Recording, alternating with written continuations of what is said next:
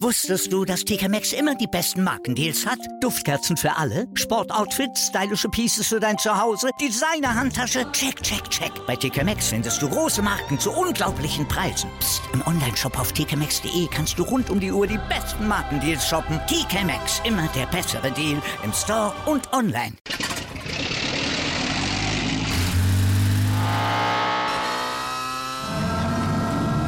Von 0 auf 100. Aral feiert 100 Jahre mit über 100.000 Gewinnen. Zum Beispiel ein Jahr frei tanken. Jetzt ein Dankeschön, rubbellos zu jedem Einkauf. Alle Infos auf aral.de. Aral, alles super. Anwurf. Der Handball-Talk auf meinsportpodcast.de. Hallo und herzlich willkommen zur neuen Ausgabe von Anwurf, eurem Handball-Talk auf mein Sportpodcast hier und auf Sportradio. Dort laufen wir jeden Montag von 13 bis 14 Uhr.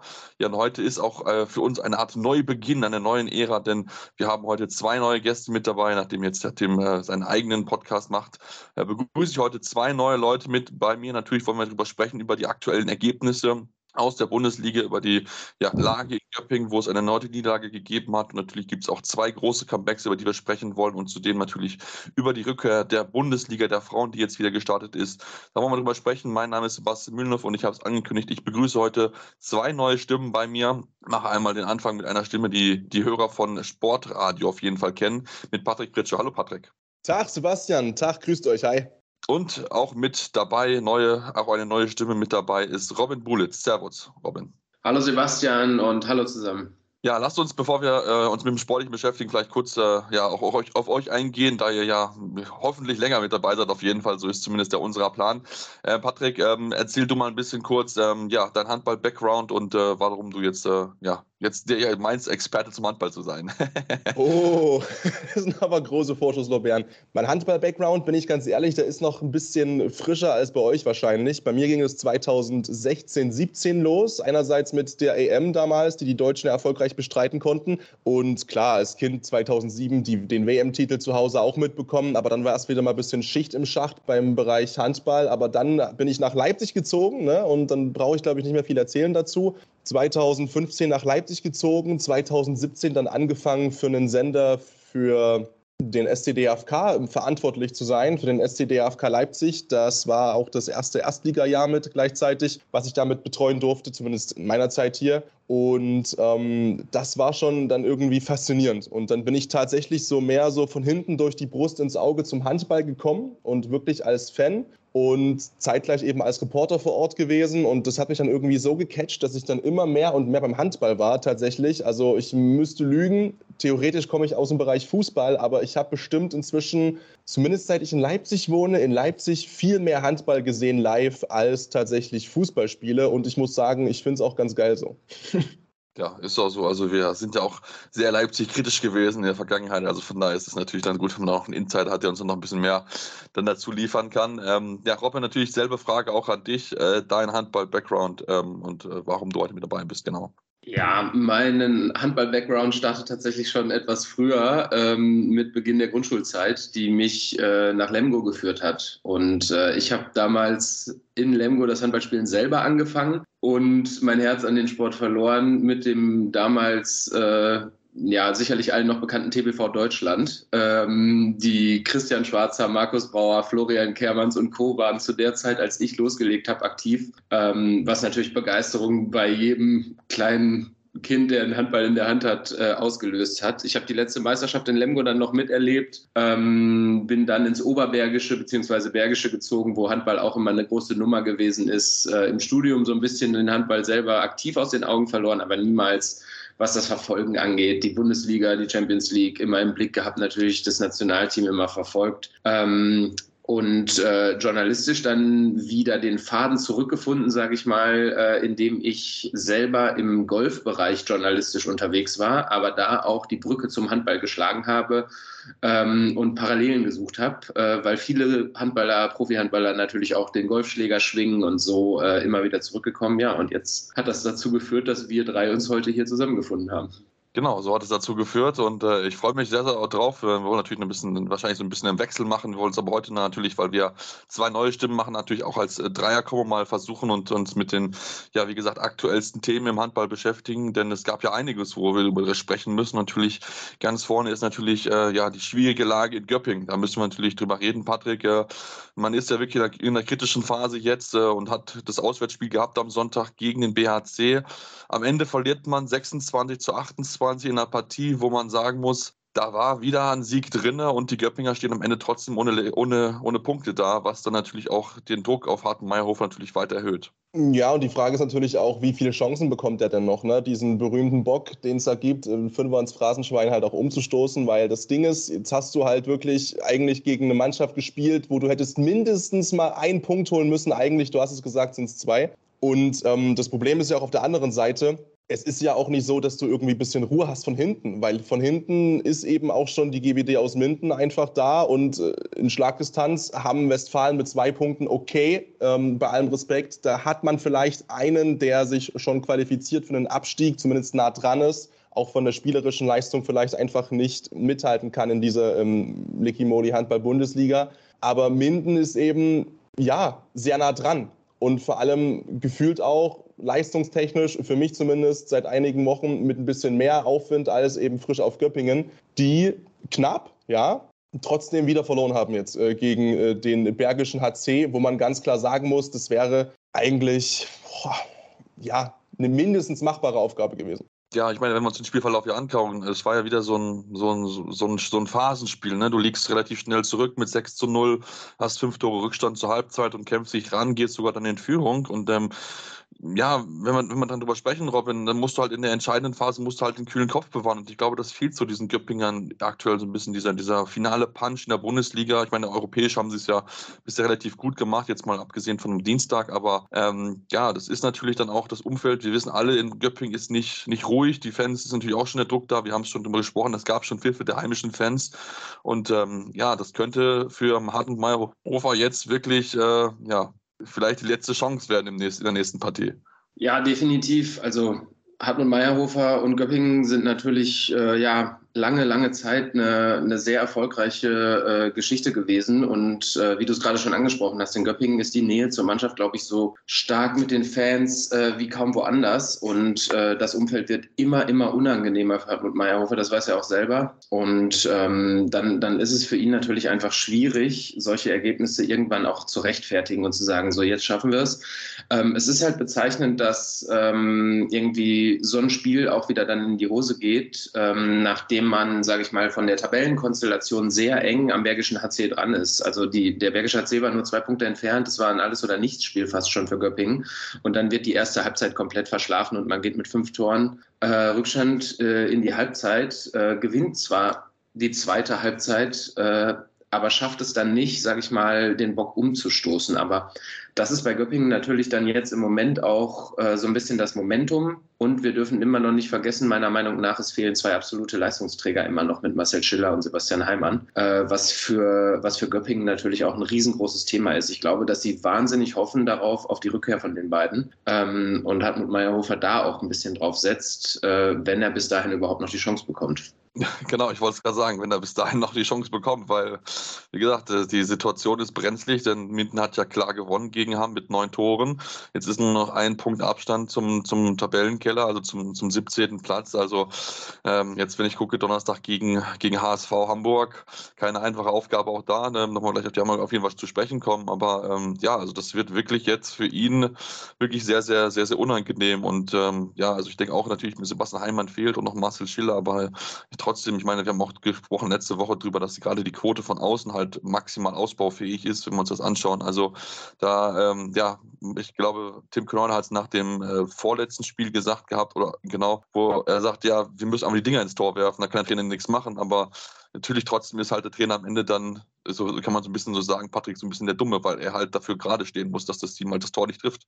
Ja, natürlich. Ich meine, ich, ich finde es schon löblich und es fällt mir vor allem auch in dieser Saison auf, dass sich ja sehr viele Mannschaften hinter den Coach stellen ne? und dass sich ja auch viele Mannschaften so positionieren. Ich hatte, du hast es vorhin angesprochen, Leipzig Insights. Ich habe mit vielen Spielern auch gesprochen, als André Haber beurlaubt worden ist und möchte zumindest mal behaupten, dass auch im Verein und im Team alle sehr überrascht waren davon und alle sehr gerne mit ihm weitergearbeitet hatten. In Wetzlar war es ja genauso, dass sich die Mannschaft nach wie vor äh, geschlossen hinter Ben Matschke gestellt hat. Trotz des Sieges, zu dem wir auch noch zu sprechen dann kommen, gleich natürlich im Verlauf dieser Folge. Und es hat funktioniert, sowohl in Leipzig, ne, das sind jetzt vier Spiele, vier Siege, als auch eben in Wetzlar jetzt sozusagen mit dem ersten Sieg seit der Beurlaubung. Aber äh, unterm Strich muss halt auch irgendwo ein ja, eine Geschäftsführer eine Entscheidung treffen irgendwann. Ne? Und es, du hast jetzt zwei positive Beispiele, so schlimm wie das immer klingt, mit einer Trainerbeurlaubung, die funktioniert haben. Und natürlich kann dann die Mannschaft noch so oft hinter dem Trainer stellen. Er ist unterm Strich dann halt verantwortlich dafür. Und, und, und teilweise ist es auch, ich habe zum Beispiel auch mit Simon Ernst gesprochen, Kapitän aus Leipzig, und habe ihn gefragt, aus Profisicht, wie die das denn erklären können. Und die haben ganz klar gesagt, das ist nicht zu erklären, warum teilweise einfach ein Trainerwechsel so viel bringt. Weil, sind wir ehrlich, gerade in dem Beispiel Leipzig zum Beispiel, die hatten eine Einheit mit ihm, und das war, äh, das war mehr eine taktische Besprechung vor dem Spiel, dann gegen Wetzlar wiederum. Äh, die haben direkt sozusagen ihn eingesammelt vom Flughafen. Er ist direkt vom Flughafen von Frankfurt nach Wetzlar gekommen und hatte gar nicht die Möglichkeit, vorher zu sprechen mit dem Team. Und trotzdem gibt es dann irgendeinen Impuls, der einfach funktioniert. Und in Göppingen wird man eventuell bald hoffen auf diesen Impuls, weil ich meine, die Tabelle sagt's, ne?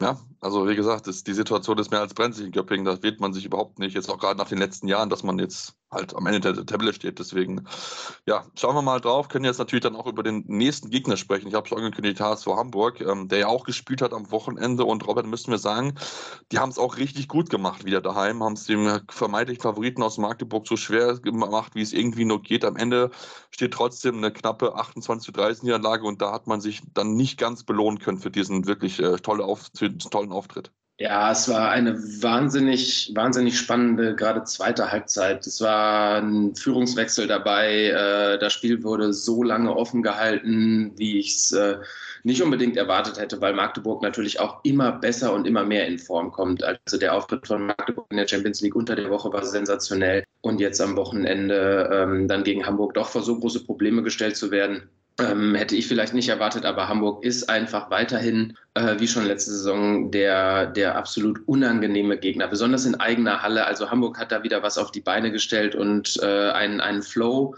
hinbekommen mit den Fans im Rücken, was natürlich in Hamburg auch nicht unbedingt selbstverständlich ist. Äh, der König Fußball regiert dort natürlich auch und die Fans dann zu ziehen und diese Stimmung zu kreieren, dass sich selbst äh, ein Meister, ein amtierender Meister in absoluter Topform, beziehungsweise auf dem Weg zurück zur Topform, so schwer tut, ist äh, stark. Und was bei Hamburg natürlich einfach schön zu sehen ist, ist diese geschlossene Mannschaft, Mannschaftsleistung. Es sticht niemand so außerordentlich hervor. Klar, Kaspar Mortensen ist äh, dort äh, auf links außen, macht er immer seine, seine Tore und sticht vielleicht, was die Anzahl Tore hinaus äh, äh angeht, heraus. Aber ansonsten ist die Mannschaftsleistung des HSV immer ganz hoch zu hängen. Aber am Ende setzt sich dann beim, bei so einem Match natürlich auch die individuelle Klasse durch und da ist dann ähm, ja, Oma Ingi Magnusson gerade auf dem Weg zurück zur Form von der alten Saison ähm, und entscheidet so ein Spiel mal eben alleine. Ja, also wie immer Igne Magnus dran. Ich glaube, jedes Lob, was man da aussprechen kann, ist auf jeden Fall verdient. Ich meine, auch ganz gut war natürlich auch, dass dann Nikola Portner noch hinten raus ein paar Bälle gehalten hat. Ne? Neun Paradenquote von 33 Prozent. Das ist ja auch immer bei Magdeburg in dieser Saison so ein bisschen so ein Thema, dass man das nicht unbedingt immer hinkriegt, dass der Torhüter über 30 Prozent hat. Aber in diesem Fall war es dann halt auch gerade in so einem engen Spiel dann auch wirklich sehr hilfreich, dass man dann halt insgesamt zwei Torhüterparaden mehr hatte als Hamburg. Und das ist dann natürlich auch so ein kleiner, dann aber feiner Unterschied, mit dem man dann natürlich dann auch äh, ja, den wichtigen Sieg einsammeln sammeln konnte, dann wirklich auch Punkte holen könnte, aber wirklich Hamburg daheim. Äh, das war schon sehr, sehr spannend in diesem Jahr. In einem Rhein-Neckar-Löwen geschlagen. Hamburg, Flensburg an der äh, Rande der Niederlage gehabt. Gut, eins gegen Berlin hat es relativ nicht funktioniert, wo man deutlich verloren hat. Aber ansonsten Hamburg daheim, das ist keine einfache Aufgabe. Wir haben es wieder gesehen an dem Spiel gegen Magdeburg. Ja, wir machen jetzt eine kurze Pause, kommen gleich zurück, wollen natürlich noch über viele weitere Themen sprechen. Wir müssen über das Comeback von zwei absoluten Weltstars sprechen. Und natürlich, ich habe schon angedeutet, dass äh, ja, das erste Spiel da bei der HSG dann nach Ben Matschke, wo wir drauf schauen, wie es die HSG geschlagen haben. Deswegen bleibt dran hier bei Anwurf, eurem Handball-Talk. Wusstest du, dass TK Maxx immer die besten Markendeals hat? Duftkerzen für alle, Sportoutfits, stylische Pieces für dein Zuhause, Designer-Handtasche, check, check, check. Bei TK Maxx findest du große Marken zu unglaublichen Preisen. Psst. im Onlineshop auf tkmaxx.de kannst du rund um die Uhr die besten Markendeals shoppen. TK Maxx, immer der bessere Deal im Store und online. Wieder live von ihrem Toyota-Partner mit diesem Leasing-Auftakt. Der neue Toyota Jahreshybrid. Ab 179 Euro im Monat. Ohne Anzahlung. Seine Sicherheitsassistenten laufen mit. Und ja, ab ins Netz mit voller Konnektivität. Auch am Start die Toyota Team Deutschland Sondermodelle. Ohne Anzahlung geht's in die nächste Runde. Jetzt los sprinten zu Ihrem Toyota-Partner. Ja, und jetzt sind wir zurück und wollen natürlich über die weiteren Ergebnisse sprechen. Und ich habe es gerade angedeutet, es gab zwei große Comebacks am Wochenende, wollen an den Anfang machen. Bei der SG Flensburg-Handewitt, wo Jim Gottfriedson nach langer Verletzung wieder mit zurück ist, was natürlich äh, ja, sehr, sehr gut ist für Sie, Patrick. Ähm, es hat direkt gereicht zum Sieg gegen Stuttgart, 29 zu 25 gewinnen Sie in der Partie, wo Sie wirklich hart dafür arbeiten mussten, um diesen Sieg gegen Stuttgart einzufahren. Ja, das Wichtigste ist, Körper und Wade reagierten gut. Ne? Das ist erstmal das, die Wade der norddeutschen Nation sozusagen. Jim Gottfriedson, er hat es selber gesagt nach dem Spiel. Es gab ja trotzdem wieder diesen Schockmoment, diesen einen, wo er in der ersten Halbzeit ein bisschen mal äh, rumgestolpert ist. Das lag aber einfach daran, dass er einen Krampf hatte. Ähm, es ist trotzdem Wahnsinn. Ne? Der, der, war eine ganze Weile raus und kommt dann zurück und du siehst einfach, wie dieses Spiel seit inzwischen, das sind glaube ich fast zehn Jahre inzwischen, die Gottfriedson dann in Flensburg ähm, Handball spielt wie er es sofort wieder an sich reißt. Natürlich vielleicht noch nicht so, wie als wenn er komplett durchgespielt hätte und fit wäre, zumal Stuttgart mich auch wirklich positiv überrascht hat. Du hast es gesagt, es war ein Kampfsieg, es war jetzt nicht, es war jetzt nicht hübsch, aber unterm Strich ähm, Flensburg braucht aktuell vor allem die Punkte, um da eben oben dran zu bleiben. So blöd wie das klingt. Und das ist auch für mich als äh, frischer Handballfan, sage ich mal, immer wieder neu und erstaunlich, dass eben die letzten zwei Spielzeiten da Flensburg auf Tabellenplätzen unterwegs ist, wo ich sie nicht kenne. Das ist eben Stand heute der vierte Platz, aber äh, sie sammeln eben die Punkte auch ein. Und was eben am Anfang der Saison gefehlt hat, dass du eben so ein dreckiges Spiel auch mal mitnimmst. Jetzt hast du es halt gezogen gegen Stuttgart, die auf Platz 15 sind aktuell mit äh, 8 zu 20 Punkten, in dem Spiel aber auch besser gespielt haben Platz 15. Ja, definitiv. Also ich, haben, haben sie immer solche Spiele mit dabei, wo du denkst, okay, die sind eigentlich besser, aber dann, dann fehlt es ja dann hinten raus so ein bisschen an diesem, diesem letzten finalen Punch, sagst, diese, diese Punkte halt mitnehmen können, aber gerade natürlich für Flensburg enorm wichtig, nachdem sie ja jetzt vor ja, ein paar Wochen dass diese, diese unnötige Niederlage in Gummersbach hatten, dass sie jetzt in so einem durchaus auch engen Spiel dann wieder, wieder mit dabei gewesen sind und es ist wirklich aktuell so, dass sie ja sie hart dafür arbeiten müssen, um die Punkte einzusammeln. Deswegen natürlich umso wichtiger, dass sie jetzt auch hier mit zwei Punkten hervorgehen, um halt dann natürlich auch oben dran zu bleiben, weil ich glaube, das ist natürlich für sie einfach wichtig, denn ähm, wenn wir uns das anschauen in der Tabelle, dann ist Marzahn natürlich noch auf jeden Fall in der greifbaren Nähe, ähm, aber da darf man halt jetzt sich nicht mehr so viele Punkte, Punkte äh, Verluste erlauben, sei es jetzt Unentschieden oder Niederlagen, deswegen müssen sie halt gucken, dass sie dann auch gerade Spiele, wo sie jetzt vielleicht nicht unbedingt 100% Form sind, dass sie halt die Punkte mitnehmen, das haben sie halt in, diesem, in dieser Partie auf jeden Fall gezeigt. Ähm, ja, hart dafür kämpfen musste auch die, der THW Kiel für seine zwei Punkte hatten das Heimspiel daheim gegen Gummersbach, die ja wirklich in diesem Jahr überragend sind, wirklich einen starken Aufsteiger darstellen, so ein bisschen wie Hamburg im Jahr zuvor. Und ähm, ja, Robin, das war für sie ein harter Fight. Sie haben zurückbekommen Sander Sargosen, der sein Comeback feiern durfte und am Ende steht auch hier der knappe Sieg 31 zu 28 für den THW. Ja, das, der THW, das äh erwartet hat, dass der VfL Gummersbach sie vor einige Herausforderungen stellt und, und Gummersbach, der erwartet, schwierige Gegner wird, das, das ähm, denke ich, war ihnen klar ähm, am Ende ist natürlich, steht der Sieg und diese, diese Freude, einfach Sander, Sander Sargosen zurückzuhaben. Er hat natürlich jetzt noch nicht ähm, ja, so gezündet, wie man es von ihm kennt, ähm, hat, glaube ich, einen aus vier getroffen. Ähm, aber die Hauptsache ist, dass er wieder da ist, sich die Würfe nehmen kann, voll belastbar ist. Ähm, das wird bei Kiel ähm, ja, Kräfte freisetzen, die, die sie brauchen werden. für die Champions League, für die Bundesliga im Titelrennen gerade. Sie sind jetzt oben dran geblieben, haben sich zurückgekämpft. Es wirkte am Anfang erst so, dass sie vielleicht ein bisschen straucheln könnten, aber mit der Rückkehr von, P äh, von Henrik Pekeler vor knapp einer, anderthalb Wochen und jetzt der Rückkehr von Sander Sargosen, ähm, ist das natürlich, äh, setzt das Kräfte frei, die äh, der THW Kiel einfach hat. Und da wird sich, glaube ich, am Ende dann auch einfach die Klasse durchsetzen. Und äh, ich glaube, die Füchse Berlin werden sich äh, warm anziehen müssen, wenn äh, der Zug THW Kiel erstmal ins Laufen kommt. Und in so einer ja, sehr engen Partie, wie es jetzt gegen, gegen Gummersbach der Fall war, springt dann halt doch äh, der ewige Domagoj Dufnak wieder in die Bresche und äh, zaubert einfach acht, acht Tore aus dem Hut, glaube ich, waren es am Ende, mit purer Willenskraft. Und ähm, ja, es ist einfach unglaublich klar, das Comeback von Sander Sargosen, aber zu beobachten, wie Domagoj Dufnak sich äh, da immer wieder reinwirft, ähm, ja, da hat Kiel einfach ein wahnsinniges Glück, so einen Captain, so einen Leader zu haben, der dann diese Spiele entscheidet und die ganze Halle und die ganze Mannschaft mitzieht. Ähm, und es ist natürlich einfach schön zu sehen, jetzt haben wir gerade über Jim Gottfriedson gesprochen und jetzt sehen wir Sander Sargosen, dass die auch einfach ähm, zurückkehren mit einer bevorstehenden Weltmeisterschaft und wenn es dann wirklich jetzt auch in die heiße Phase geht, einfach, also noch nicht ganz in der Bundesliga, aber äh, so langsam geht es natürlich auch darum, sich in der Champions League zu positionieren für die K.O.-Spiele etc. Ähm, schön zu sehen, dass einfach zwei absolute Weltstars, die in der Bundesliga spielen, wieder am Start sind. Ja, auf jeden Fall. Das ist auf jeden Fall wieder schön zu sehen und dass noch ein alternder Weltstar nochmal wirklich nochmal seine ganze Klasse rausgeholt hat. Acht Tore hat Dummer Gedufner in diesem Jahr noch nicht geworfen. Also von daher da eine ganz, ganz wichtige Rolle eingenommen. Natürlich auch nochmal umso wichtiger, Patrick, wenn wir sehen, dass ja Erik Johansson jetzt ausgefallen ist mit einem Handbruch. Ähm, an der Wurfhand fällt er jetzt einige Wochen aus und da ist natürlich jetzt auch gerade natürlich die Rückkehr von Sander Sargos natürlich nochmal umso wichtiger, um dann natürlich auch möglichst äh, gute Optionen im Rückraum zu haben. Ja, das definitiv, gerade weil es ja auch, sage ich mal, eine, eine, Waffe ist mit Sander Sargosen, die du ja auch immer bringen kannst. Ich, klar, also welche Position bei Kiel ist das nicht? Und Robin hat es gerade so schön gesagt, dann kommt eben auch der, der ewige Dufniak notfalls wieder. Aber das wäre sonst schon dünn, gewor äh, dünn geworden, glaube ich. Also unterm Strich, wenn Sargosen klar noch länger gebraucht hätte, er hat sich die Zeit genommen. Das waren ja, glaube ich, auch knapp 175 Tage Verletzungszeit. Das war ja auch eine gravierende Verletzung ein Tor gemacht, okay, aber auch das wieder, ne? das ist zum Beispiel auch wieder dann ein Punkt in dem Spiel, dann kommt Sargosen rein in die Partie nach 16 Minuten, was eben überhaupt nicht läuft. Und dann ist es halt nur ein Tor, das er macht, aber das ist dann eben eins, wo er erst 10 Sekunden auf der Platte steht und direkt da ist und direkt ein Zeichen setzt. Und das kommt ja noch mit dazu, dass du einerseits wieder jemanden hast, der gerade im Rückraum auch wieder Gefahr ausstrahlt und einfach pure Weltklasse ist und sozusagen diesen Ausfall kompensieren kann. Auf der anderen Seite eben aber auch noch leider nur aus deutscher Sicht natürlich noch ein gutes halbes Jahr eben so einen Ruck durchbringen kann durch die Mannschaft. Wir haben von Impulsen gesprochen in der Folge schon einige Male und genauso ein Impuls war das Gefühl eben gestern. Ich weiß nicht, ob der schon reingeworfen worden wäre nach 16 Minuten, wenn Kiel das souverän weggespielt hätte.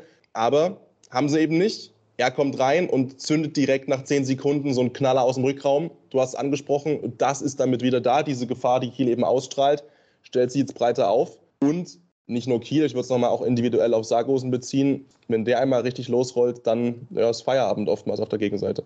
Oh ja, definitiv. Also das, das ist, das bin ich absolut bei dir. Ich meine sowieso eine gute Kieler Woche mit dem Unentschieden, das sie auch geholt haben in der Champions League gegen Barcelona.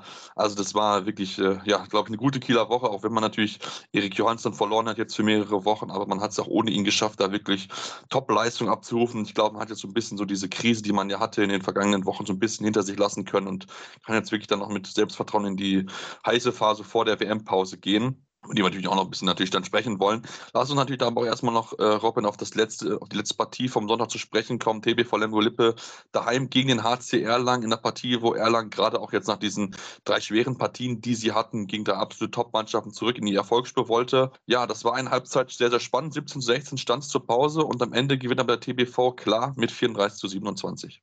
Ja, dieser, dieser deutliche Sieg vom TBV Lemgo war in der Form überhaupt nicht zu erwarten, weil, weil äh, die HC Erlangen natürlich eine starke Saison gespielt hat, dann die von dir angesprochenen drei wirklich schweren Spiele kamen ähm, und jetzt so ein bisschen einfach durch diese drei schweren äh, Spiele und die Niederlagen so ein bisschen in, in, in Abwehrstrudel geraten ist. Und ähm, ja, dann ist natürlich der TBV Lemgo da, springt auf den Zug auf und weiß, ob dieser vielleicht etwas ja, negativen, ähm, ne, ob dieses negativen Laufs und nutzt es vollkommen aus, in eigener Halle ähm, die HC Erlangen dann äh, klar zu schlagen. Der TBV Lemgo ist in dieser Saison, finde ich, so eine kleine Wundertüte mit, äh, mit, mit dem Sieg gegen Flensburg. Ähm, gegen Kiel haben sie sich wahnsinnig gut äh, natürlich angestellt und auch gewonnen. War, war es ein Sieg oder ein Unentschieden? Ich glaube, es ist ein Sieg gegen Kiel gewesen, ja, sogar. Genau, 32, 32, ja. Ja, ähm, es ist, und jetzt, jetzt Erlangen geschlagen. Ähm, gut, gegen die Füchse und gegen die Rhein-Neckar-Löwen gab es nicht viel zu holen, aber ähm,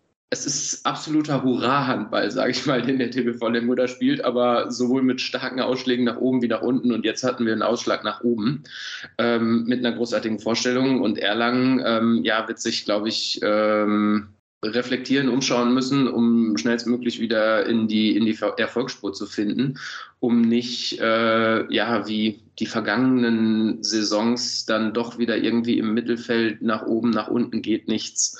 Ähm, so ein bisschen ja in diesen bedeutungslosen Regionen der, äh, der Tabelle ähm, sich festzusetzen. Ja, da, da, da, bin ich bei dir. Und äh, ich meine, wenn wir uns auch natürlich dann so ein bisschen auch angucken, 15 technische Fehler offensiv, das ist natürlich einfach zu viel. Dann verlierst du auch gegen vermeintlich den Underdog. Und wenn wir mal anschauen, was jetzt so als nächste Partien anstehen, daheim gegen Berlin, daheim gegen Gummersbach und dann nach Magdeburg. Das sind alles Partien, wo du verlieren kannst. Also natürlich gerade natürlich die Partien gegen Magdeburg und gegen Berlin werden richtig, richtig schwer.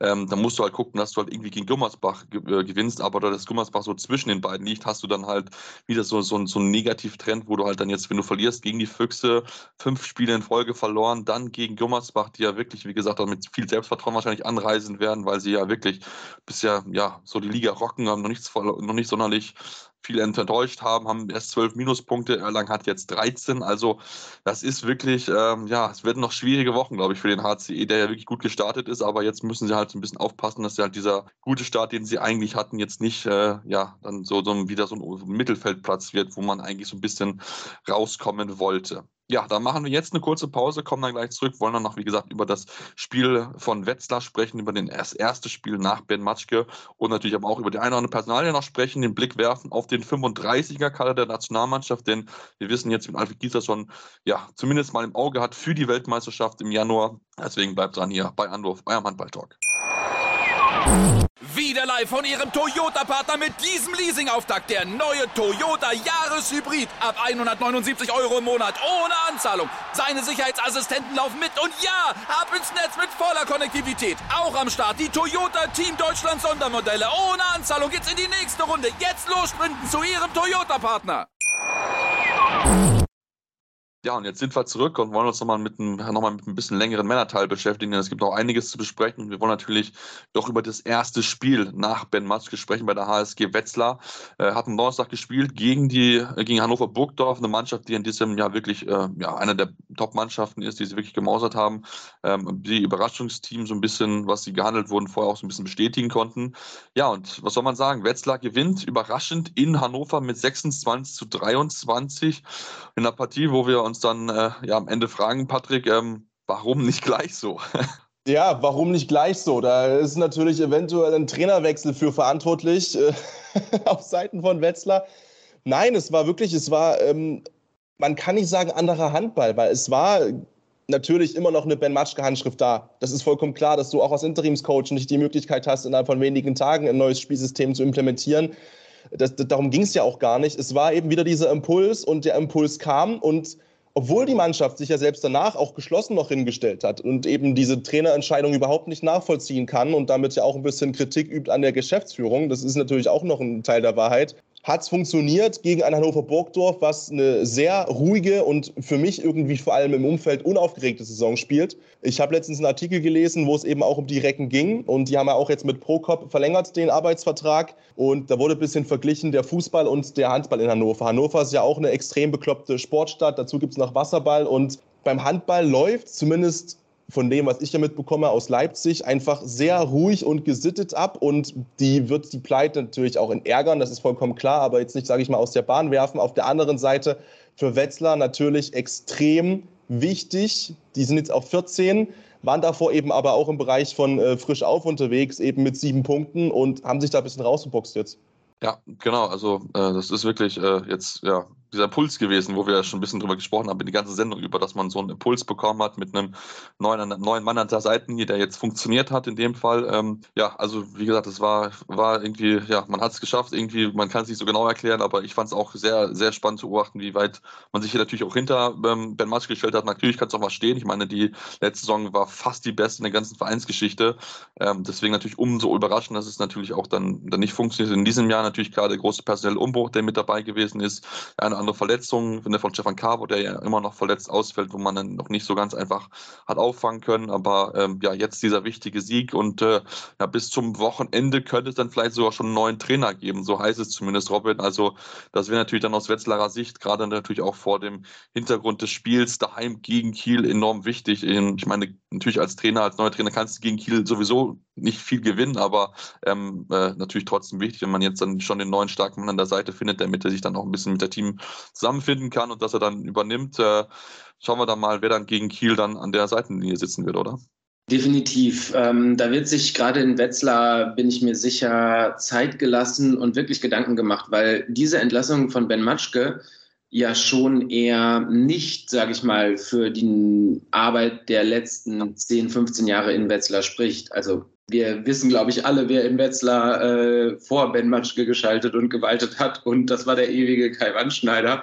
Deswegen wundert es mich tatsächlich ein bisschen, dass äh, Ben Matschke da ja doch so schnell ähm, ja, entlassen wurde. Ähm, die Mannschaft und das Umfeld ähm, fand es auch komisch gut. Jetzt gibt der Sieg natürlich recht, aber die HSG Wetzlar wird, glaube ich, da ähm, sich sehr viel Zeit lassen, um eben eine wirklich langfristige Lösung anzustreben. Und ähm, leider werden die Fans das Spiel gegen Kiel äh, so erwarten. Ähm, ich glaube, keine andere Mannschaft äh, hat eine so sensationell gute Quote, was Siege angeht, gegen Kiel, äh, wie die HSG Wetzlar in den letzten zehn Jahren in eigener Halle. Ich glaube, das Plus der Siege äh, schlägt da ganz deutlich zur HSG Wetzlar aus. Und die Fans haben da, glaube ich, eine Erwartungshaltung, äh, die kein anderes Fanlager in der Bundesliga in Deutschland hat, wenn die Kieler kommen. Ähm, und mit diesem Rückenwind jetzt durch den ersten Sieg und dann gegebenenfalls einen neuen Trainer an der Seitenlinie zu haben, muss sich Kiel, glaube ich, auch tatsächlich warm anziehen, weil ich glaube, dass jeder Kieler auch so ein bisschen einfach im Hinterkopf hat, dass die Fahrt nach Wetzlar in den letzten Jahren immer ein bisschen unangenehm war. Oh ja, ich glaube, das wird, äh, das wird mit Sicherheit eine Rolle spielen. Da bin ich auch sehr, sehr gespannt, wie es, wie es denn damit klarkommt. Natürlich, die, die Rollenverteilung aktuell ist natürlich eigentlich klar für Kiel, aber wir wissen alle, wie, wie schwierig das Wetzlar, Wetzlar äh, immer den Kieler gemacht hat in den letzten Jahren. Natürlich auch, natürlich auch dann in Kiel, das dürfen wir auch nicht vergessen. Da haben auch Leute ein oder andere Mal in Kiel schon auch gewinnen können. Also ähm, das ist schon wirklich äh, ja, sehr, sehr spannend zu beobachten, wie es dann am Sonntag ablaufen wird, das Topspiel. Also da wird natürlich voll der Fokus der ganzen Handball-Community drauf sein. Sonntag 14 Uhr, wie schlägt sich Wetzlar daheim gegen Kiel. Da bin ich mal sehr, sehr gespannt drauf. Ähm, ja, wir haben schon ein bisschen angesprochen, eine Personale ist schon erwähnt, dass Christian Burger verlängert hat bis 2025. Ich glaube, das war eine absolute Entscheidung, wo wir alle gesagt haben, okay, das ja, passt halt aktuell einfach, das muss man sagen. Mit dem Umbruch im Sommer hat man sich wirklich enorm verstärkt und es läuft aktuell wirklich sehr, sehr rund dort in Hannover. Dann wollen wir auf jeden Fall noch über Göpping sprechen, denn es ist jetzt klar, dass John Lindenkrone Göpping verlassen wird. Äh, Patrick, dort äh, wird er wahrscheinlich zu rhein löwen geht, was ja irgendwie schon seit Wochen so gehandelt wird. Ähm, und jetzt hat man mit Erik Persson jemanden noch dazugeholt, einen schwedischen Spieler, 24 Jahre alt, kommt von SK Eskil Stuna Kuiv aus der schwedischen Handballliga. Ähm, bisher ein Name, den man so noch ja nicht äh, wahrgenommen hat äh, in der äh, in der Deutsch, in, im, im, Welthandball, weil er noch nicht auf der ganz großen Bühne gespielt hat, natürlich auch als Däne auf der Position nicht ganz einfach. Nee, du hast natürlich vollkommen recht, also mit dem, was du da sagst, ne? weil als Däne hast du es entsprechend auch schwer, sicherlich aufzufallen. Er war ja in Schweden aktiv, du hast den Namen gerade so schön ausgesprochen, den werde ich nicht wiederholen jetzt, auch wenn ich ihn gerade hier vor mir habe. Ich versuche es gar nicht erst hat also nicht in der heimischen Liga gespielt, sondern ist eben in Schweden zugange gewesen. Und ja, aber ich bin, bin sehr gespannt. Das, das Schöne ist ja, dass gerade aus allen Transfers aus Nordeuropa eigentlich immer jemand kommt, wo du zumindest das Gefühl hast oder weißt, die haben alle eine top-handballerische Ausbildung genossen. Und natürlich ist es dann immer die Frage, ob du dann jemanden holst, um direkt eine Lücke zu füllen. Zum Beispiel von einem äh, John Lindenkrone beispielsweise, wo du jetzt gesagt hast, der wird höchstwahrscheinlich wechseln ähm, zu den Rhein-Neckar-Löwen.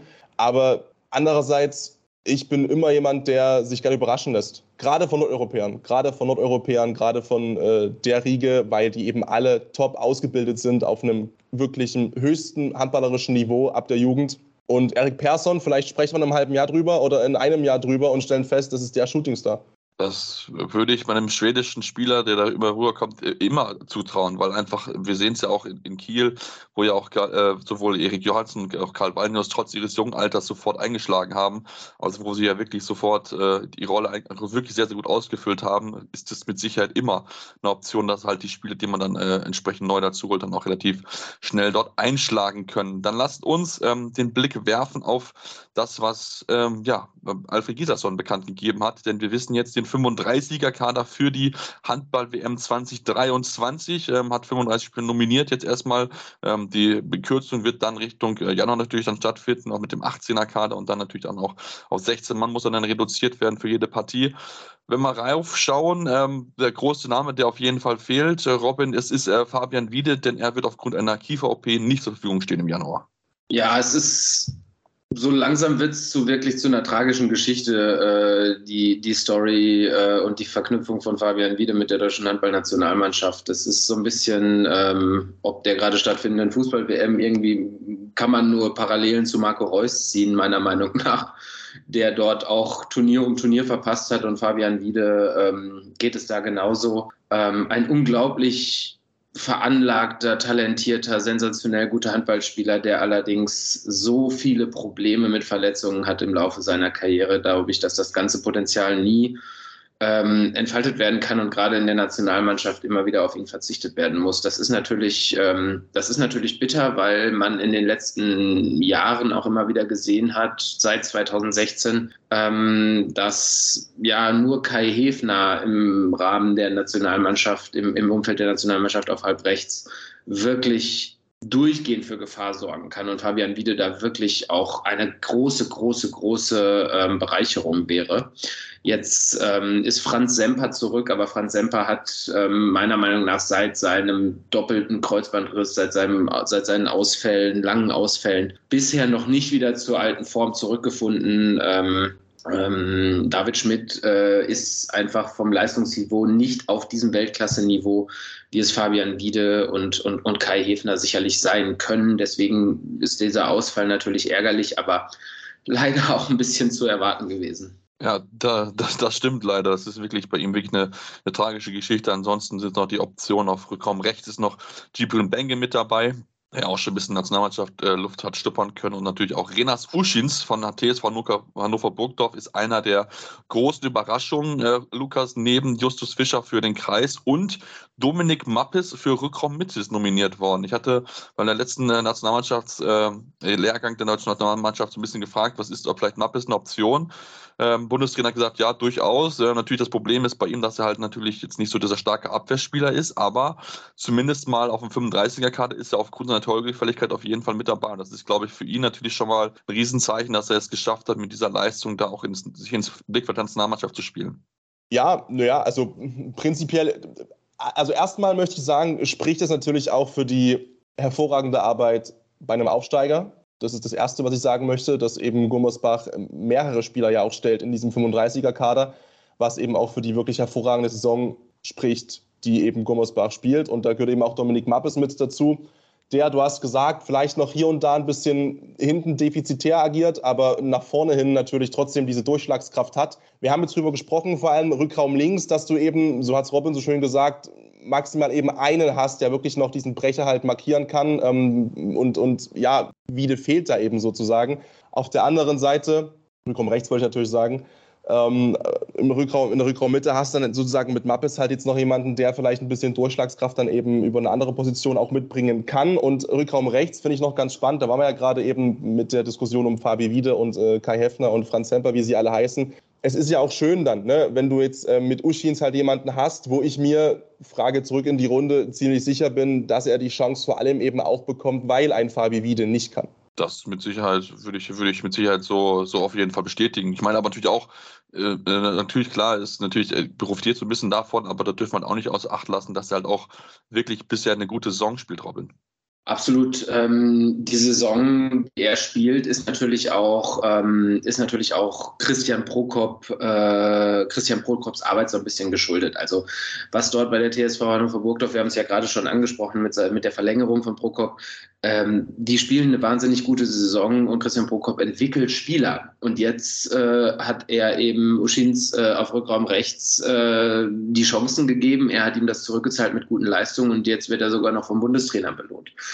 Ähm, der Bundestrainer nimmt aber natürlich auch, ähm, nimmt aber natürlich auch äh, die beiden jungen Spieler da mit. Ähm, mit dem Blick auf, ähm, auf die, auf die U21 WM und die, die großen Handballjahre in Deutschland, sage ich mal, die uns ja ab 2024 bevorstehen, beziehungsweise ab diesem Jahr, glaube ich, schon bevorstehen, weil die U21 äh, WM ja auch steigt. Und äh, die Jungs da dann schon mal ähm, ja, A-Nationalmannschaft Luft schnuppern zu lassen, setzt natürlich auch Energien frei. Und wenn es dann nur so ist, dass sie beim Lehrgang dabei sind, wird es auch den Push geben. Und ähm, es ist einfach, ja, ich finde es super, ähm, dass, die, dass äh, die jungen Spieler da belohnt werden vom Bundestrainer mit diesen Einladungen. Und ähm, ich bin mir relativ sicher, dass sie mit sehr viel Selbstvertrauen kommen werden und das zurückzahlen werden und einen guten Eindruck hinterlassen werden. Wir werden sie vielleicht noch nicht bei dieser WM sehen, aber spätestens ähm, im nächsten Jahr, wenn es dann äh, zur Sache geht. Ähm, also im übernächsten Jahr, so rum 2024 bei der Heim-Europameisterschaft, ähm, sind sie definitiv, ähm, glaube ich, eine große, große Option und eine Bereicherung für den Kader. Ja, definitiv. Also da, da bin ich auch definitiv dabei dir. dass es da mit Sicherheit, äh, gerade mit Perspektive auf die Zukunft, zwei, zwei spannende Namen sind natürlich auch Justus Fischer. Natürlich klar, ähm, beides Positionen, wo wir natürlich auch viele gute Spieler haben, das will man auch nicht außer Acht lassen. Also gerade dann im Kreis mit Johannes Goller, mit dem Janik Kohlbacher und dann natürlich aber auch den beiden Erlangern, äh, Tim Zechel und Sebastian Vierenhaber, die sich ja wirklich gemausert haben. Gerade Vierenhaber natürlich defensiv natürlich eine, eine richtige Waffe. Äh, kennen ihn ja auch, Alfred Giesler hat ihn ja so ein bisschen groß gemacht, deswegen natürlich auch profitiert natürlich vielleicht auch so ein bisschen bisschen davon, aber er ist auch wirklich eine, wirklich eine absolute Waffe in der Abwehr, wo du echt den erstmal ausspielen musst da im äh, Innenblock. Das muss man einfach auch so ganz, ganz klar sagen. Ähm, lass uns gleich dann noch zum Abschluss dann noch über die Verletzten mitsprechen, die mit dabei sind. Julius Kuhn, Lukas Stutzke, Marcel Schiller, Patrick, alle mit dabei, obwohl noch angeschlagen. Ähm, da, da ist wohl dann die Hoffnung, da, oder da geht er mal davon aus, dass sie wahrscheinlich dann alle bis zum äh, Start der WM fit werden, bis Start zur Vorbereitung. Deswegen ähm, ist, ist, ist halt im Vergleich zu Fabi wieder halt mitgenommen worden, diese drei.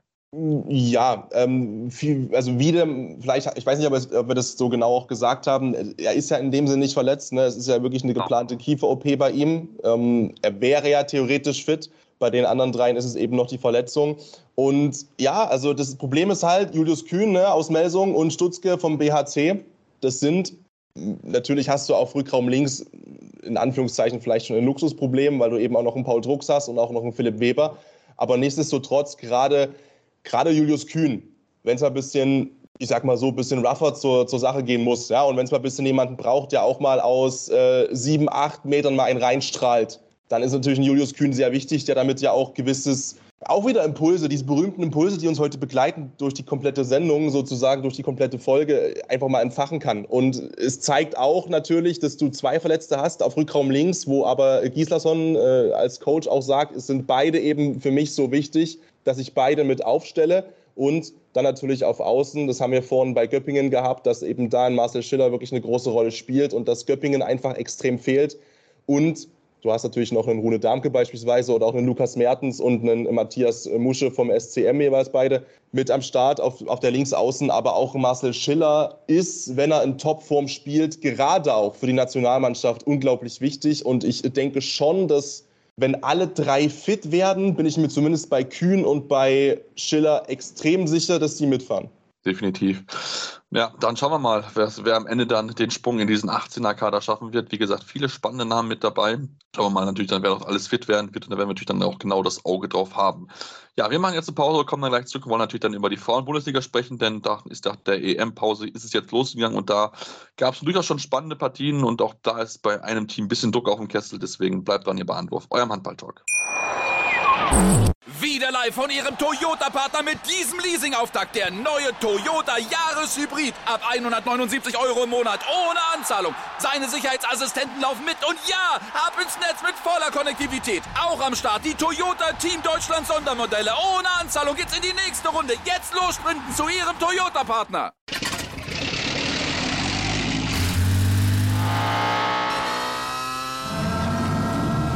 Von 0 auf 100. Aral feiert 100 Jahre mit über 100.000 Gewinnen. Zum Beispiel ein Jahr frei tanken. Jetzt ein Dankeschön, rubbellos zu jedem Einkauf. Alle Infos auf aral.de. Aral, alles super. Ja, und jetzt wollen wir uns natürlich auch mit dem Frauenhandball beschäftigen. Nachdem wir ja wirklich viel über die, bei der M, über diese Nationalmannschaft gesprochen haben, sind wir jetzt zurück im, in Anführungsstrichen, grauen Liga-Alltag. Äh, natürlich, die Liga ist unheimlich spannend, denn auch dieses Wochenende hat wieder einiges an Schlagzeilen bereitgehalten. Ähm, lasst uns natürlich so ein bisschen den Blick werfen, auch auf durchaus Top-Duelle, die wir bekommen haben. Robin, das äh, große Duell, das spannende Duell, wo wir alle darauf gewartet haben, war die Partie Thüringer HC gegen die SG BBM Bietigheim. Äh, ja, beide Mannschaften bisher oder bis dato ohne Niederlage gewesen.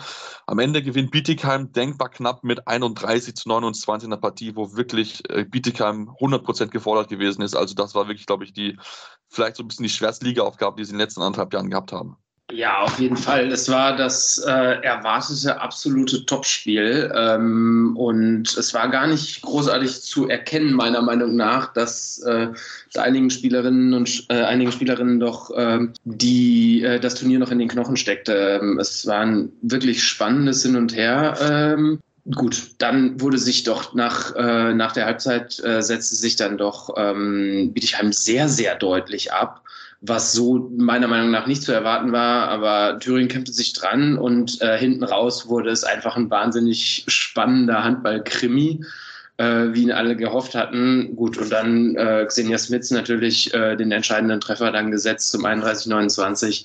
Das war schon ähm, ein unglaubliches Spiel und äh, auch einfach schön zu sehen. Ähm, fast anderthalbtausend Zuschauer bei dem Spitzenspiel mit dabei. Das ist schon eine coole Hausnummer meiner Meinung nach. Auf jeden Fall, gerade weil auch so ein bisschen zuschauermäßig diese Saison noch nicht so äh, viel zu sehen war gewesen ist. Ich glaube, kein Spiel hat zuvor die 1000 äh, Zuschauermarke geknackt. Deswegen natürlich umso wichtiger, dass in so einem Topspiel da auch wirklich dann die Stimmung mit dabei ist, dass die Halle da richtig brodelt. Und das war wirklich, also war unheimlich spannend, unheimlich tolles Spiel mit viel hin und her. Beide Teams haben wirklich alles gegeben und am Ende, ja, bleibt halt Bietigheim weiter ungeschlagen. Das ist wirklich überragend, was sie in diesem Jahr wieder spielen. Das ist wirklich, wirklich auf einem ganz, ganz hohen Niveau. Ja, auf einem hohen Niveau spielt auch Borussia Dortmund ähm, haben ja auch zwar schon eine Niederlage kassiert, aber haben ja zumindest gewinnen können jetzt äh, in einem knappen, einer knappen Spiel gegen TuS Metzingen mit 31 zu 29. Das war natürlich auch äh, gerade dann noch mit dem Ergebnis, was dann zuvor gegeben hat in diesem Topspiel, auch sehr, sehr wichtig, ähm, äh, Patrick, denn ähm, natürlich, sie wollen auch diesen zweiten Platz holen, wo ja aktuell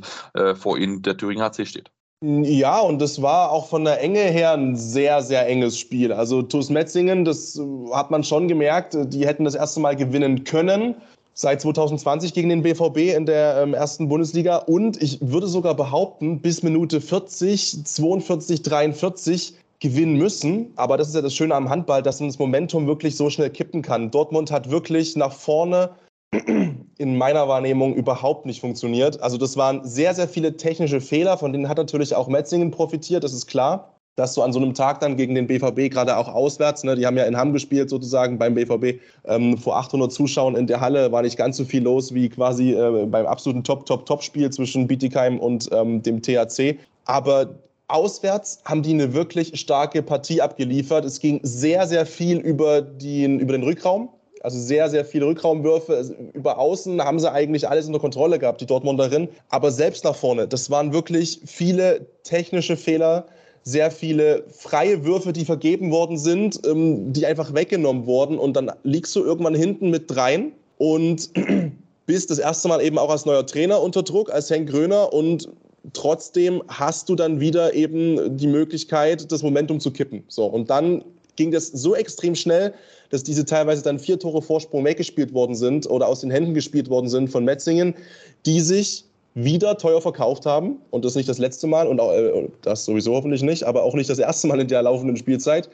Aber nichtsdestotrotz wieder ohne Punkte dastehen und in meiner Wahrnehmung hätten sie mindestens ein verdient gehabt. Auf der anderen Seite in den letzten zehn Minuten kippt es dann halt so extrem, weil die, ja, äh, Dana Blackman dann wurde komplett aus dem Spiel genommen ähm, wirklich bei Metzingen, weil alles lief eigentlich eben über sie.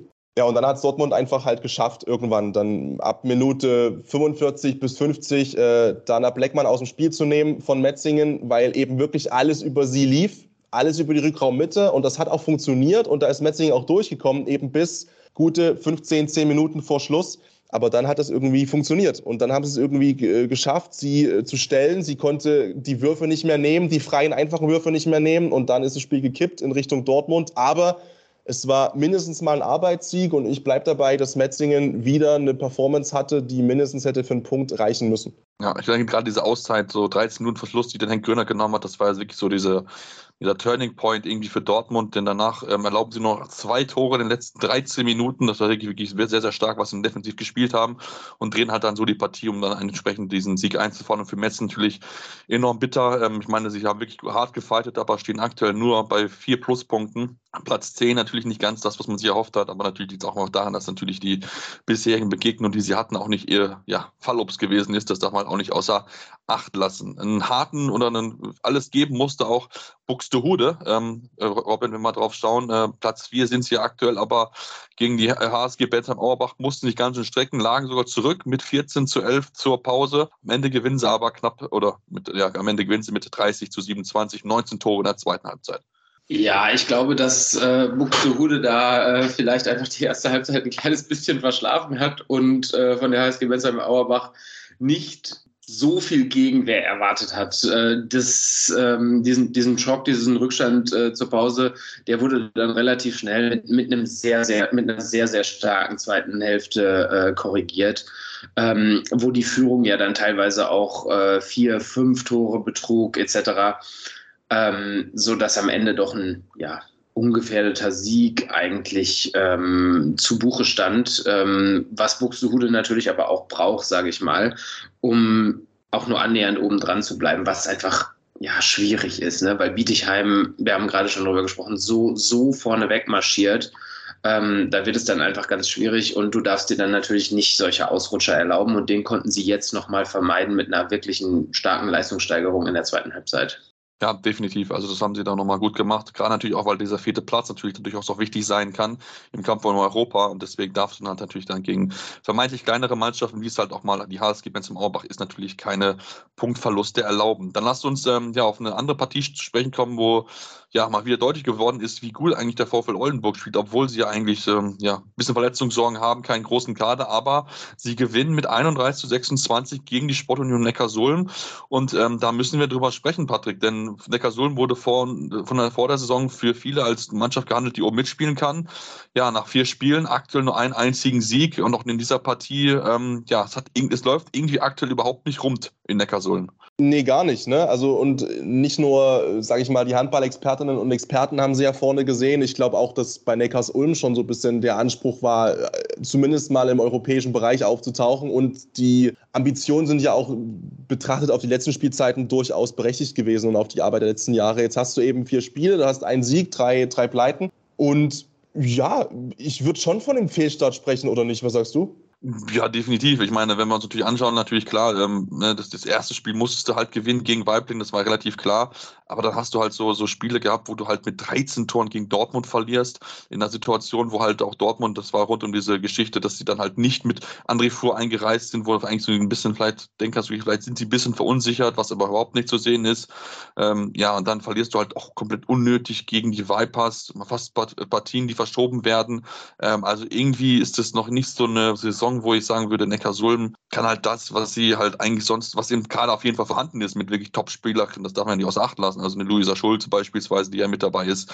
Also da sind wirklich, wirklich viele tolle Spielerinnen mit dabei, aber irgendwie ja, klappt es nicht in diesem Jahr zusammen, irgendwie funktioniert es gar nicht. Und ähm, ja, auch da natürlich, da wird der Druck natürlich ein bisschen größer auf Tanja Lock, wenn die natürlich so doch diesen nächsten Schritt jetzt machen sollte Richtung Europa. Und jetzt, ja, muss man mal gucken, inwieweit man da jetzt dann wirklich mal jetzt diesen berühmten Bock, den wir heute schon mehrfach erwähnt haben, umstoßen kann. Ähm, lasst uns dann auf die, auf die, ja, auf eine Blombergerin zu sprechen kommen, die HSG Blomberg Lippe, die gegen die HSG Bad Wildblum Vipers äh, gespielt haben, die ja in diesem Jahr wirklich überrascht haben, muss man ja sagen. Ich habe es erwähnt, den Sieg gegen Neckarsulm. Ja, Blomberg musste sich strecken, 31 zu 29 gewinnen sie, aber es sah eigentlich zur Pause deutlich aus, Robin. 19 zu 10 zur Pause und dann mussten sie hinten aus nochmal ganz schön bibbern. Ja, es war, es war, ähm, die Messe war eigentlich zur Halbzeit gelesen schon, muss man sagen, aber ähm, die Vipers sind da ähm, natürlich ja, ein unangenehmer Gegner in dem Zusammenhang. Wenn, äh, wenn die dann auch mal ins Rollen kommen, ist es überhaupt kein Problem, äh, richtig, richtig, sage ich mal, auch Mannschaften zu ärgern, die, die eher nach oben schauen und sich in den oberen Tabellenregionen ähm, orientieren. Sorgt natürlich für ein enorm spannendes Spiel hinten raus ähm, das dann allerdings äh, ja durch Qualität entschieden wird. 31-29 am Ende steht dann äh, für die HSG Blomberg-Lippe, die hinten raus aber sich wirklich nochmal strecken mussten und, ähm, glaube ich, irgendwie mit, mit, mit, mit einem 5-2 oder so überhaupt das noch umdrehen konnten, weil sie, glaube ich, äh, in der zweiten Halbzeit ähm, teilweise minutenlang überhaupt nichts auf die Kette bekommen haben im Angriff. Und ähm, so ein, so ein 6-17-Lauf war es, glaube ich, irgendwas, 6-16, 6-17-Lauf, der dazu geführt hat, dass da äh, ein richtig spannendes Spiel drauf wurde, was, glaube ich, niemand erwartet hätte nach dem Halbzeitergebnis. Ja, es sind zwischen der 35. und 42. Minute sieben Minuten lang ohne Tor, Torerfolg gewesen. Das ist natürlich dann, die Vipers eiskalt ausgenutzt, um dann in die Partie zurückzukommen. Also, das war wirklich ja nochmal hinten raus spannend, aber dann wirklich in, in, der Schlussphase haben sie dann in den letzten vier Minuten kein einziges Tor mehr erlaubt und dann diese Partie dann noch für sich entscheiden können. Alexia Hauf mit 8 von 8, die ja leider bei der WM verletzt ein bisschen abreißen musste. Ist natürlich schön zu sehen, dass sie jetzt wieder fit ist, wieder eingesetzt werden kann und äh, ja, hat direkt gezeigt, was sie oder wie wichtig sie einfach sein kann. Dann lass uns zum letzten Spiel des Wochenendes kommen, Patrick. Ähm, TSV äh, Bayern und für Leverkusen gegen VfL Weibling. Ja, was soll man sagen? Weibling hat offensiv weiter große Probleme, verlieren klar und deutlich mit 23 zu 32 in Leverkusen und das äh, ja, muss man eigentlich sagen, defensiv war das soweit in Ordnung, dort gute Torhüterleistung, aber wenn du halt vorne deine Tore halt nicht machst, dann wird es halt schwierig in der Bundesliga zu gewinnen. Ja, es ist ähm, vielleicht auch ein kleines bisschen das eingetreten, was man eigentlich schon erwartet hat, vielleicht zu Saisonbeginn. Ne? Ich meine, Weibling äh, ist ein Aufsteiger und tut sich extremst schwer in dieser äh, Handball-Bundesliga bei den Damen. Und ich tue mich auch schwer damit, irgendwie, ich will jetzt nicht sagen, äh, gute, positive Worte zu finden für den weiteren Saisonverlauf, aber natürlich ist es schon so, dass ähm, wenn du halt mit neun verlierst, du hast sieben zur Halbzeit geworfen, ja, da stand es äh, 7 zu 16 aus Weiblinger Sicht, dann ist es halt schon auch wieder direkt zur Halbzeit ein Knick, wo du halt das Gefühl hast von, es klappt eben nicht vorne. Und dann ist es natürlich auch natürlich eine gewisse Qualitätsfrage und ein Qualitätsunterschied. Auf der einen Seite natürlich kannst du eine, eine gute Torhüterin haben, aber die kann dir nicht alles wegnehmen. Und wenn du nur 23 Bälle selbst wirfst, beziehungsweise 23 Treffer markierst, reicht es eben häufig nicht in dieser Bundesliga. Und für Leverkusen war es, glaube ich, auch, ähm, auch in der aktuellen Saisonphase eben, die sind ja momentan eben auf Platz 8 und davor auch waren sie ein bisschen weiter hinten sozusagen anzusiedeln, glaube ich, ein sehr willkommener Gegner gewesen die Weiblingerinnen, auch wenn das böse klingt, dafür auch ein dickes Sorry. Aber Weiblingen, ich glaube, auch hier, ich habe es vorhin schon bei den Männern gesagt, einen Abstiegsplatz halte ich für relativ sicher. Ja, also wenn da nicht eine große Leistungssteigerung kommt, dann wird es auf jeden Fall sehr schwierig. Ich bin mal gespannt. Jetzt äh, am Samstag spielen sie daheim gegen SV Union Halle Neustadt, die jetzt zwar ihren ersten Sieg eingefahren haben in, in, unter der Woche mit einem klaren 31 zu 22 gegen Sachsen Zwickau, aber prinzipiell ist das eine Partie, wo du ja gucken musst, dass sie halt knapper halt wird, wo du halt ein bisschen Selbstvertrauen sammeln musst, denn natürlich dann danach wartet Dortmund, da wirst du halt auch nicht viel holen können. Also von daher ähm, ja, für die Weiblingerinnen, das ist kein guter Start gewesen nach der, nach der EM-Pause, aber sie müssen jetzt gucken, dass sie halt dringend besser offensiv werden, wenn sie denn die Klasse in diesem Jahr noch halten wollen. Dann sind wir am Ende unserer heutigen Ausgabe gekommen. Wir hoffen, euch hat euch gefallen. Wenn es euch gefallen hat, dürft ihr uns gerne eine Rezension da lassen. Bei iTunes oder Spotify habt ihr die Möglichkeit, uns fünf Stellen zu geben, aber auch gerne uns Feedback zu geben, was können wir besser machen, woran können wir arbeiten. Ihr dürft uns natürlich auch weiter folgen. Auf den Social Media Kanälen eurer Wahl, Facebook, Twitter, Instagram habt ihr die Möglichkeit, uns einen Follow dazulassen, aber uns zu schreiben. Ähm, natürlich dürft ihr uns gerne auch eure Meinung natürlich mitteilen zu den verschiedensten Themen. Und ähm, ja, dann gibt es uns dann spätestens nächste Woche wieder hier, dann mit den natürlich wichtigsten Meldungen aus der Handballwoche. Und deswegen dann bis hier dann bei Anruf, eurem Handball-Talk. Wieder live von Ihrem Toyota-Partner mit diesem Leasing-Auftakt. Der neue Toyota Jahreshybrid. Ab 179 Euro im Monat. Ohne Anzahlung. Seine Sicherheitsassistenten laufen mit. Und ja, ab ins Netz mit voller Konnektivität. Auch am Start die Toyota Team Deutschland Sondermodelle. Ohne Anzahlung geht's in die nächste Runde. Jetzt los zu Ihrem Toyota-Partner.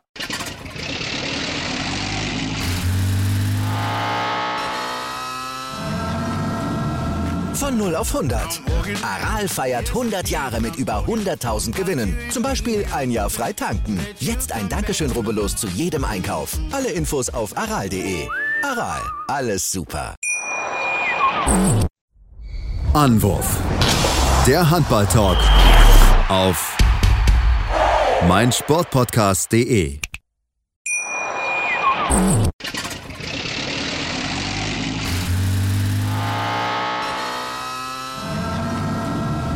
Von 0 auf 100.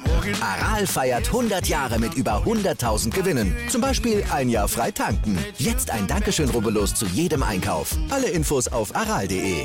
Aral, alles super. Ich habe mich natürlich schockverliebt, weil die war wirklich ganz, ganz klein. So begann die Mensch-Hund-Beziehung zwischen Christina und Tierschutzhund Frieda. Und wie es danach, nach dem ersten Moment der Verliebtheit, so weiterging und welche Klippen es danach zu umschiffen galt, das hört ihr in der neuen Ausgabe von Iswas Dog, dem Podcast für harmonische Mensch-Hund-Beziehungen. Iswas Dog? Mit Malte Asmus. Überall, wo es Podcasts gibt.